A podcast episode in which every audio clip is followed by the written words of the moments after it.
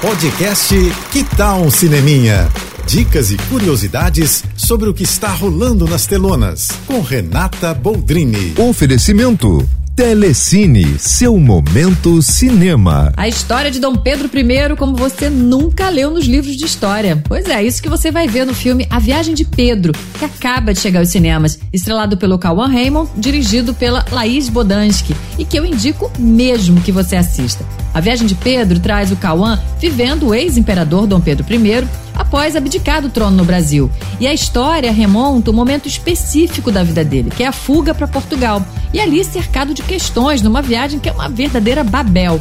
Laís apresenta pra gente de forma impecável um Dom Pedro mais humanizado, vivendo uma crise, dominado pela insegurança. É a vida pessoal do imperador. E eu adorei o filme, gente. Eu imagino, inclusive, que essa viagem de volta dele deve ter sido mais pro que aconteceu mesmo no filme do que o que contam os livros da escola, viu?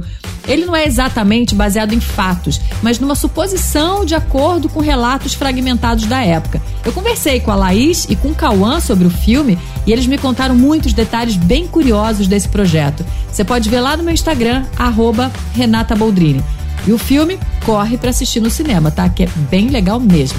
É isso. Eu tô indo, mas eu volto. Sou Renata Boldrini com as notícias do cinema. Hashtag Juntos pelo Cinema. Apoio JBFM. Você ouviu o podcast Que Tal um Cineminha? Oferecimento Telecine, seu momento cinema.